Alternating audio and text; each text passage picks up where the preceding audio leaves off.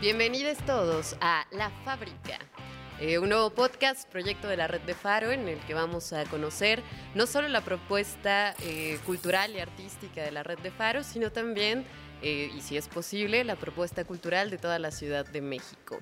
Mi nombre es Arodi Rangel, me acompaña aquí Alexei y tenemos hoy un invitado de lujo. Él es Guillermo y Alexei nos va a contar un poquito sobre él antes de que empecemos a hacerle preguntas, lo conozcamos y nos cuente pues todo lo que trae para, para chismearnos el día de hoy. Exactamente, pues miren, Guillermo del Castillo es el nuevo responsable, la sangre joven de la red de faros hace apenas unos cuantos meses, Guillermo, tres, cuatro meses, estás de responsable de la Faro Azcapotzalco y pues bueno, es eh, una de las faros más jóvenes. Pues primero cuéntanos un poco de lo que haces, cómo llegaste a la red de faros, cómo llegaste a la, promoción cultural de la Ciudad de México y cómo avanzaste ahí en la red hasta llegar aquí a, a ser responsable de la Faro Azcapotzalco. Mucho gusto, Arodi, Alexei. Este, un placer estar aquí en este proyecto y pues un honor ser el primer invitado. Eres eh, el padrino. El padrino. De la fábrica. Lo bueno es que no me dijeron que tenía que traer algo porque no traigo nada. Híjole. Yo creo que pero, córtale, bicho, córtale. pero al rato, salir en el al rato, al rato vamos allá al río Vemos un detrás de cámaras para ver qué nos regaló el, el, este, padrino. Y ya lo ponen ahí este la, como la de entrada, de los bloopers. Exacto. Pues básicamente eh, yo llegué aquí como de rebote, choqué mi coche una vez, y no, trabajaba. Este y pues el proyecto de de Ciudad de Claudia Sheinbaum pues este eh, traía una propuesta en la cual iban a, darle empleo o becas a promotores culturales comunitarios. Entonces, este, pues me llegó así la, este, la noticia y participé para ser parte de, de, ese equipo, pero así como de que yo quisiera tanto estar ahí, pues no fue más bien como que la necesidad de pagar el golpe que al final de cuentas nunca lo pagué. Este, pero ya me quedé. De hecho, justo, ¿sabes qué? No te queríamos decir, pero esto en realidad es parte de una redada. Te andan sí. Bueno, ya tengo varias. De los cinco más buscados en la este, ciudad por evasión. Por ahí en, este, eh, en varios lugares ya he dejado mi marca, pero al final de cuentas no me han este, dicho nada. Que creo que es algo que tengo un poco de suerte en eso. Este, Faro Azcapotzalco tiene una este, peculiaridad de las en contraste con las otras faros, que es que tienen una propuesta de valor de la cultura prehispánica. Eh, especialmente de los tepanecas, de, ahí de la comunidad de Escapotzalco, eh, la cual está muy interiorizada en los talleristas y a la cual pues evidentemente nosotros vamos a seguir este, teniéndola este, como eh, contemplando. Sin embargo, lo que yo les digo siempre es que existen otras este, expresiones culturales prehispánicas, supervivencias, como llámenle como quieran llamar, que a las cuales este, nosotros como una faro que representa todo este tipo de, identidades este, no, eh, pues no occidentales, digamos, este, tendremos que darle ese servicio, ¿no? Y, y, lo que yo quiero hacer es poner una, este, una programación y, una propuesta de talleres la cual vaya dirigido a darle ese, este, ese espacio a estas otras este, expresiones culturales con las cuales convivimos día con día y que en Azcapotzalco pues hay una muy buena cantidad de personas indígenas este, residentes de la alcaldía. Pues yo en Faro en tu comunidad estuve alrededor de un año y medio. Eh, este, Faro Escapotzalco, pues evidentemente tenía mucho contexto porque yo, eh, como un co-coordinador del proyecto, estaba eh, sumergido en los procesos de todas las faros. Se llevaban los trabajos en comunidad principalmente y con eso me encontré con un trabajo este, en comunidad bastante fuerte que se rompió por pandemia pero ahí está la comunidad y yo cuando llegué este, lo primero que hice fue reactivar el espacio a través de trabajo comunitario como Tequios. Y la comunidad de ahí, precisamente los talleristas, participaron este, fuertemente, pero desde ahí empezó el, eh, este, como la necesidad de, ellos mismos decir, oye, tengo una comunidad aquí que quiero darle este servicio, pero pues no, este, todavía no podemos por tema de la, de la pandemia. Entonces, pues fuimos viendo cómo podíamos ahí poco a poco integrar esta, estas personas que ya estaban este, pues listas para integrarse. y pues eso es lo que he aportado en, en principio, este, darle continuidad a esos procesos y, y pues ya después este pues ya verán. La oferta de talleres que hay en Azcapotzalco y hacia dónde miras, ¿no? O sea, ¿qué es lo que te gustaría que pasara con Faro Azcapotzalco en, en el futuro cercano, digamos? Porque seguimos en pandemia y es una cosa bien interesante que mencionas, ¿no? A lo mejor también hablar de eso. Creo que el mayor reto que tenemos es que la gente de ahí sepa lo que es Faro Azcapotzalco y sepa lo que hay ahí este, ya como automáticamente, ¿no? Es exactamente la, la oferta de talleres. Este, por ahora tenemos una oferta limitada por el tema de pandemia. Ya talleres presenciales tenemos 17, eh, sin embargo también están los talleres libres a distancia, los cuales son 10. Eh, pero tenemos también San Bartolo, tenemos en, este, San Pedro Jalpa, eh, pues ahora sí que estamos a manos llenas. Pero te repito, el objetivo final que es que la gente de ahí, de, las, de la señora de las quesadillas, y al Faro Escapotzalco le pregunten, ah, claro, es el lugar aquí donde hacen proyecciones de cine o donde está ahí siempre. Ya estamos un poco posicionándonos porque siempre dicen que hacen mucho ruido los este con los tamborcitos de la de, de, danza precontemplica. Este, pero pues ya la comunidad sabe que ahí estamos haciendo ruido, ¿no? a mí se me han acercado a decirme, oye, este, pues venimos a ver tu cancha de juego de pelota, ¿no? Porque pues, es algo que no tiene otra faro o que ni siquiera es la Ciudad de México, ¿no? Entonces quieren vincularse por ahí, ¿no? Este, pero llegan gente del centro de Azcapotzalco, eh, que cobran por talleres, que tienen otra visión un poco menos, este, pues no quiero decir comunitaria, porque pues, estaría mal decirlo, pero eh, no tan alternativa, digamos, ¿no? Este, básicamente la propuesta de Faros Capotzalco es la única que está como por ahí para los alrededores. En alcaldía pues sí hay, pero en ciertos puntos que son muy este ¿cómo se llama esta palabra que, que es la condesa? ¿Cómo es la condesa? Sí. ¿Cómo, ¿cómo le dicen a la condesa? La condechi, no, sé de qué estamos hablando. El, el fenómeno social que se da en la condesa que ya no tienen que cobrar exactamente ah. o sea son las gentrificadas zonas gentrificadas y, este lugar pues es un lugar que está enclavado en la unidad habitacional, ¿no? Este, y no estamos buscando que, que por eso cobren más las rentas, ¿no? Más bien es todo lo contrario, sino que es para la gente que ya tiene ahí su este pues su casa y es para que esa gente lo disfrute, no, no buscar este tampoco que, que la gente de la, de, del centro de Azcapotzalco, o sea, que sí se acerquen, pero pues es una oferta distinta. Claro. Pues hablando un poco de, la comunidad y de la gente que de alrededor de, de, la Faro Azcapotzalco, tenemos una capsulita ah, de, eh, bueno, pues entrevistas de gente mencionando un poco lo que es la Faro Azcapotzalco, si la conocen, si no la conocen, conocen sus actividades, qué, qué tanto se está acercando realmente la oferta cultural de la Faro con la comunidad de alrededor de ella, ¿no? Entonces, vamos a verla aquí el equipo de producción nos pondrá seguramente aquí un cuadrito entre nosotros. Lo proyectamos aquí, así como... Aquí se podría proyectar, pero este no vamos a tapar nuestro bonito cartel de, aniversario. Ah, Cinco años Faro Aragón. No, pues muchas felicidades. Este, no pude venir porque tenía este COVID. Tenía COVID. Tenías COVID en el aniversario de Aragón. Entonces, pues sí me la perdí. Sí, sí, es cierto. Lamentablemente. Él tenía unos kilos de más y míralo. Sí, ahora, adelgacé. Es bueno eh, enfermarse de eh. repente. Qué espanto. Vamos pues entonces a, conocer la, oferta de Faro Azcapotzalco.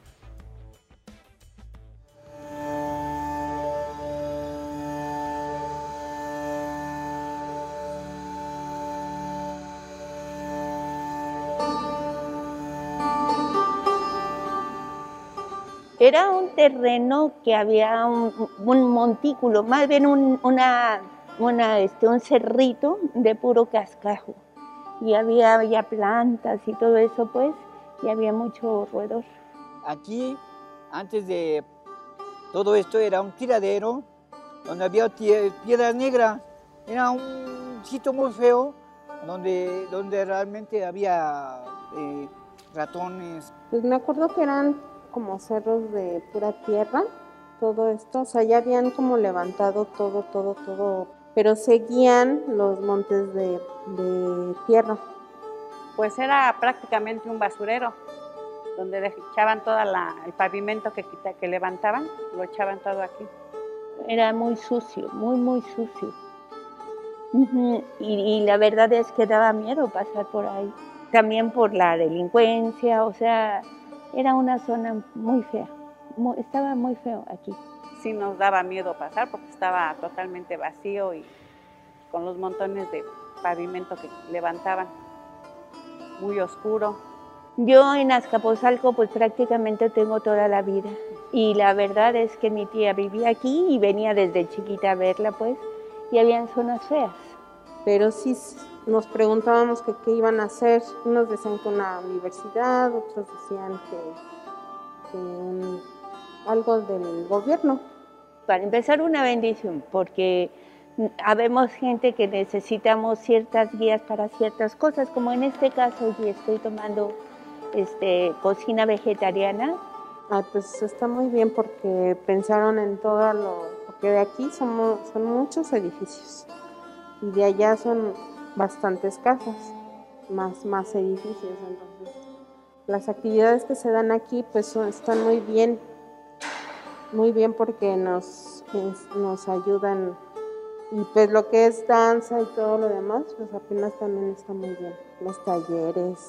Por ejemplo, nosotros que ya estamos grandes, pues aquí perdemos un poco el tiempo, estamos activos y aprendemos aparte de todo. Es a beneficio de la comunidad. Ya el que no quiere venir es porque no quiere, pero sí está excelente. Sí, y ya tenemos ahí a personas que van diario, quizá no a agarrar un libro, pero se van allá a chambear. Este, así como que están esperando a la esposa en el metro, se quedaron de ver en el metro, pero llegan una hora antes y se va a la biblioteca a, terminar su chamba, ¿no? Entonces, este, pues es lo que nosotros queremos incentivar, ¿no? Que eh, tenemos la oferta de talleres, pero pues también es un espacio eh, recreativo para todos, no necesariamente tienes que meterte en talleres. puedes ir a platicar con el Braulio, platicar con, es que con los talleristas. Eso totalmente, eso es lo que está chido, o sea, que la utilicen para lo que quieran. Sí, que sea un espacio efectivamente comunitario, ¿no? Exactamente. No, solo eh, esta vinculación desde, desde el arte y oficio, sino también desde esos vínculos humanos más cotidianos. Para todo, para todo, ¿no? Estamos ahí, este yo lo que les digo a mis compañeros pues es que nosotros somos este facilitadores de servicios. Nuestro servicio es dar talleres, pero realmente es la comunidad, es darle el servicio y, si hay una persona que está ahí preguntándonos cualquier cosa, pues nosotros vamos a estar ahí platicando con, con las personas. claro, porque igual se acercan por pura curiosidad y terminan viendo la sesión de algún taller y dicen, órale. O al cine, ¿no? O dicen, oye, me puedo llevar un libro de acá. Y sí, pues, este, el cine, el cine es lo que a mí me, este, quiero hacer mi comercial también. Claro, por favor. Porque la verdad es que la sala de cineclub que, que adecuamos para, para poder proyectar quedó así, este, súper chida que es gratuito. ah, gratuito todo. Gratuito todo, no se confundan. todo, todas las actividades de la red de faros en cada una de las faros es completamente gratuito. Sí, oigan, un aviso, ¿no? Si alguien les pide acá lana, pues denuncien. Sí. Denuncien.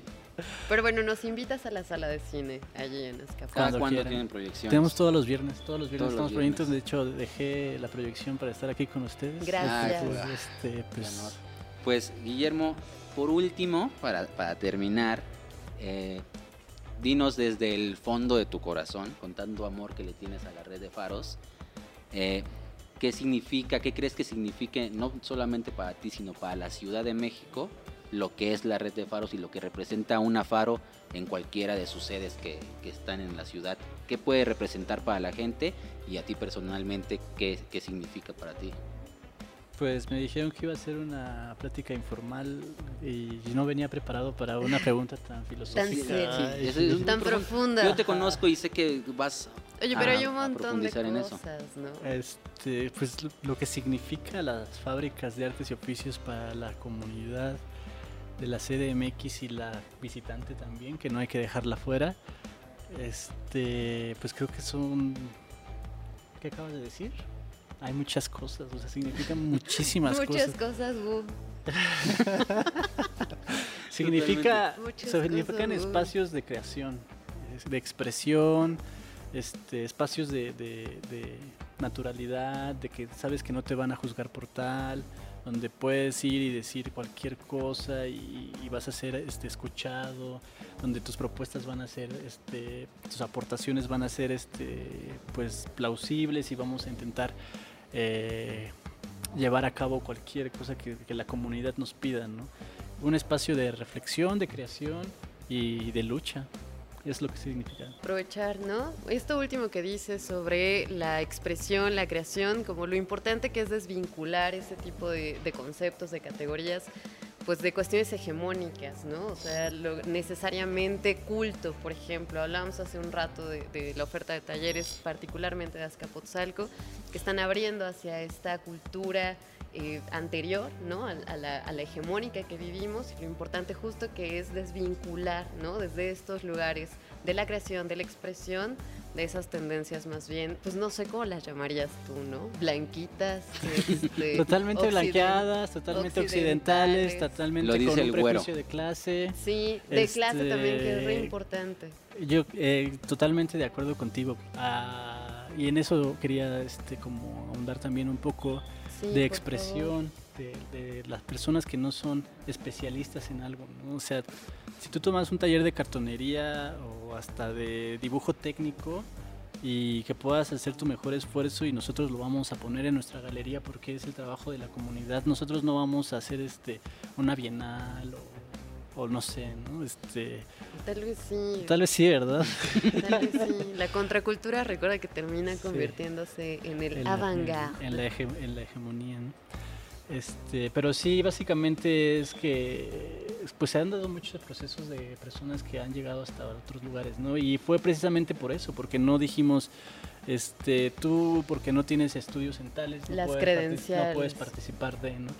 Este, en cambio lo que hacemos es participa y te vamos a dar todo el conocimiento y tú vas a llevar un aprendizaje y tú vas a saber para qué lo vas a utilizar pero nosotros te vamos a brindar las herramientas y no te vamos a juzgar por cómo las, este, si las puedes llevar a cabo como te las estamos dando, sino que es una creación libre que tú ya vas a llevar y vas a meter elementos de otras cosas, elementos de, tu barrio, de elementos de, de, la tele o no sé, ¿no? de lo que te, a ti te gusta y, y, pues no necesariamente tienes que ser un artista conceptual para poder tomar nuestros talleres, ¿no? Sino... Muy conceptual, muy de élite. Que justo es eso, ¿no? Reivindicar en esos espacios de lo cotidiano, en las subjetividades así muy puntuales de las personas, esta capacidad de agencia, ¿no? Somos todos agentes culturales y creo que eso está súper padre de, visibilizar, de, poner de manifiesto a través del trabajo que, que se hace, ¿no? En, las faros en general. Exactamente, y es una de las propuestas de faros, ¿no? Súper bueno, padre. pues esto... esto se acabó. Esto se acabó. Primer invitado, increíble. gracias. padrino, por favor. Muchas gracias. Síganos, síganos viendo. Podcast La Fábrica de la red de faros de la Secretaría de Cultura de la Ciudad de México. Muchas gracias por vernos a esas tres personas que nos están viendo y pues recordarles que nos sigan viendo. Compártanlo. Denle like, Denle like y no sé cuántas cosas esas. Vamos a sacar más y más y más más contenido. Denle like a más la página de, interés. Facebook de Facebook de, Faros Capuzalco, Facebook de Aragón. Y ya que están ahí, de, Aragón. Y también al mío, porque no tengo muchos amigos. No tienes muchos amigos, eso se nota en tu mirada, pero... Guillermo está en búsqueda de amigos, por favor. Guillermo del Castillo en Facebook. Ajá. Rock and Lovers. 20, ¿Cómo te encontramos? No, no hay tantos, ya busqué. ¿Ya? Al final se va a arrancar. Bueno, gracias por acompañarnos. Nos vemos la próxima. Hasta luego.